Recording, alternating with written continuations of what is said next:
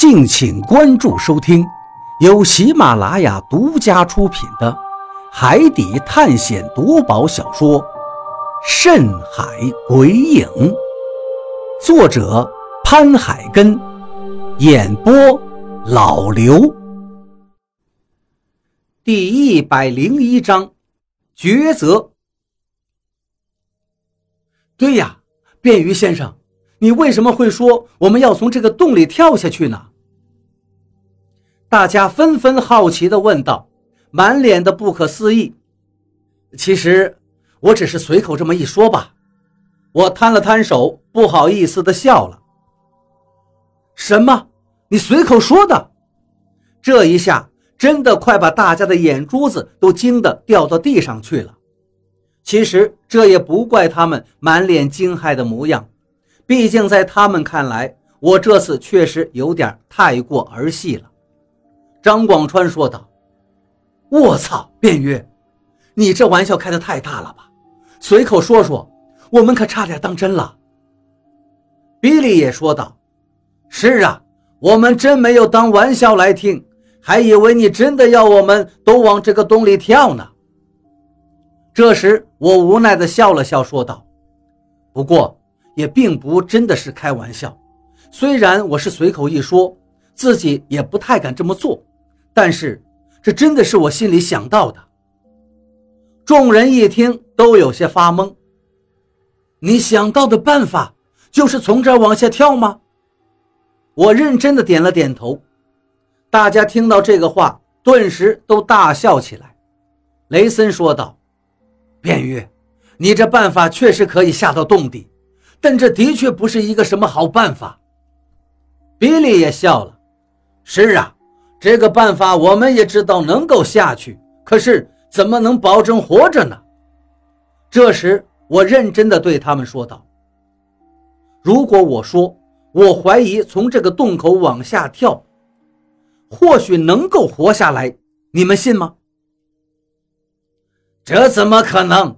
这深不见底的洞，不知道到底有多深，这样跳下去还不摔成了一坨屎吗？雷森说完，嘿嘿的笑了，一点也不以为意。大家也被他这话逗乐了，所有人都觉得我是在跟他们开玩笑。李博士说道：“便于小兄弟，你怎么会认为从这跳下去能不死呢？”我摇了摇头，我也并不能肯定，只是心里隐隐感觉，这才是去神殿的唯一的方式。你这是什么意思？李博士一愣。你是说，往这儿跳下去不仅是唯一能到神殿的方法，而且还可能不会死？我点了点头。没错，我就是这个意思。从这里跳下去，怎么可能还能活命啊？卞玉，你难道没看到这个洞有多深吗？李博士依然是一脸的不敢相信，当然，其他人也都好不到哪儿去，全都是不以为然。就连何洛也是糊糊涂涂的对我问道：“小鱼，你为什么会觉得从这跳下去能够不死呢？”说实话，虽然我也认为自己这个想法太过大胆，而且自己心里也没什么底气。但是我还是很认真的说道：“我还是因为诗里的那句话，‘轮回路上见长生’。”啊！这一下大家又都好奇起来，纷纷看向了我。我向他们解释道：“轮回路前面已经跟大家解释过了，就是幽冥中通往转世投胎的路，而这条路可能指的就是这个洞。”而这个幽冥里的轮回路，人是没办法走的，只有死人才能走。所以我怀疑，之所以这个洞里没有台阶，其实就是想告诉我们，活人是不能下去的，除非你敢不要命，你不怕死，一头往这洞里跳下去。啊，你的意思是说，要想下去，就得冒着死的风险？众人听完我的话，都吓了一跳。不过看他们的眼神，似乎也明白了我的分析，而且也觉得我分析的有一定道理。我点了点头，大概就是这么个意思。因为这个洞既然是轮回路，活人不可能走得了。在你们的美国文化中，难道活人能去到幽冥地狱吗？他们听了连连摇头道：“当然不能，只有灵魂才能去往幽冥。”这时，雷森接道：“便于，虽然你说的也很有道理，但是这么高往下跳，肯定是要死的。”既然明知道要死，我们跳下去又有什么意义？还不如在岛上等死。大家一听，也说道：“呃，是啊，既然是死，我们还跳它干嘛？看来我们是真的没办法下去了。”顿时，大家又是一脸的绝望，感到这辈子就要被困在这百慕大海域里了。是的，如果真的没有办法去到神殿。就不可能拿到神秘罗盘，没有罗盘，自然就无法破解百慕大的诅咒，然后结果就是跟海上的那些活死人一样，被永远的困在这里。所以一想到这样的结局，谁能不绝望呢？我对他们说道：“大家先不要绝望，虽然轮回路活人走不了，只有死人才能走，但是我们如果从这里跳下去。”也并不一定真的会死啊！从这里跳下去一百多米深，能不死吗？便于，你是不是在说胡话？是啊，这么高跳下去，别说死了，连尸体都不知道摔成什么样子了，能不能留下全尸都不好说。众人纷纷议论起来，有的人甚至很伤心难过的想哭了。看到大家这个样子，我说道：“你们的担心有道理。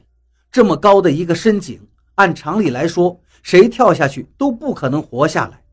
但是这句诗里却告诉我们，还尚有生机呀！”你说什么？尚有生机？大家听到我的话，顿时愣住了。边宇，你不会是骗我们吧？从这么高跳下去还能活？这怎么可能？我没骗你们，也没开玩笑，我说的是认真的。我点了点头，一脸的郑重。这一次，大家都苦笑着摇摇头，不太相信我的话。不过，当他们看了我一眼之后，只见我一脸正经，不由得也收起了苦笑的模样，然后一个个好奇起来。你真的没开玩笑？我点了点头。是的，我没开玩笑。可是这么深的井，你为什么会说跳下去不会死，还有生机呢？因为诗里面说了，轮回路上见长生。既然是轮回路，当然就是转世投胎的路了，也就是代表着能够死而复生的意思呀。而且不仅如此，这句诗还告诉我们，在这条轮回路上能见到长生。也就是能活着了，能找到自由了。我把心里的想法一股脑的全盘托出，大家听完之后全都目瞪口呆，显然谁都没想到这句诗竟是这么个意思。这时何洛说道：“我觉得小鱼分析的很有道理，或许诗里就是这个意思呢。”张广川也轻轻的点了点头，表示认同。这时，比利皱着眉头思虑了一阵，说道：“便于，虽然你分析的有些道理，我也相信这句诗或许真是这个意思。但是你也看到了，这个洞它真的是太深了，人跳下去怎么可能还能活着呢？是啊，根本就是死路一条啊！”不可能有生还的机会，这就跟在高楼上往下跳一样，想活，除非有奇迹发生，有神仙来救你。可是这里面会有神仙救我们吗？看到大家纷纷摇头的样子，我如实回答道：“我也不敢肯定从这儿跳下去能不能活，但是诗里的意思应该就是这个意思，所以我才会说，我之前要说从这里跳下去，这话是随口说的。众人此时也明白了我的意思了，于是点了点头，不再质疑我。气氛一时安静的可怕，大家都坐在地上，没有一个人说话了，因为大家都感到极度的绝望。毕竟他们也从我的嘴里听了出来，我也不敢肯定从这儿跳下去真的能活，所以对他们来说，从这儿跳下去，结果就是一个字：死。过了几分钟之后，张广川抬头看了大家一眼：“怎么办？谁有什么打算吗？”“打算？怎么打算？神殿去不了，这辈子就只能这样了。”有一个人摇着头苦笑起来，大家再次陷入了沉默。这时我说道：“既然我们都没有别的好办法，大家也都明白。”如果我们到不了神殿，就可能永远回不去。几十年之后，等我们老死了或者饿死了，就只能像我们之前见到的那些活死人一样的下场。既然是这样，何不如搏一把，干脆就从这跳下去呢？没有人回应，所有人都看着我，眼神中的表情十分复杂。过了一会儿，一个人说道。你说的是真的，真要从这跳下去吗？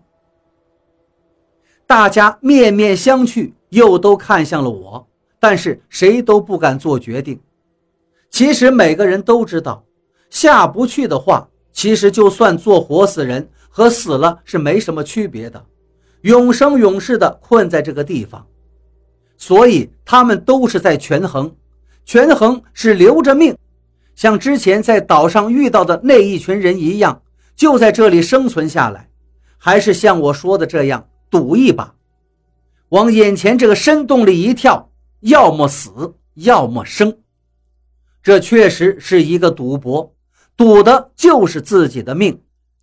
赌对了，真的就如诗句中所说的那样，轮回路上见长生，取得罗盘，安全离开这里，离开百慕大海域。回到家里，赌错了，不仅自己是死，而且因为百慕大诅咒的原因，灵魂也会魂飞魄散，最后什么都不存在。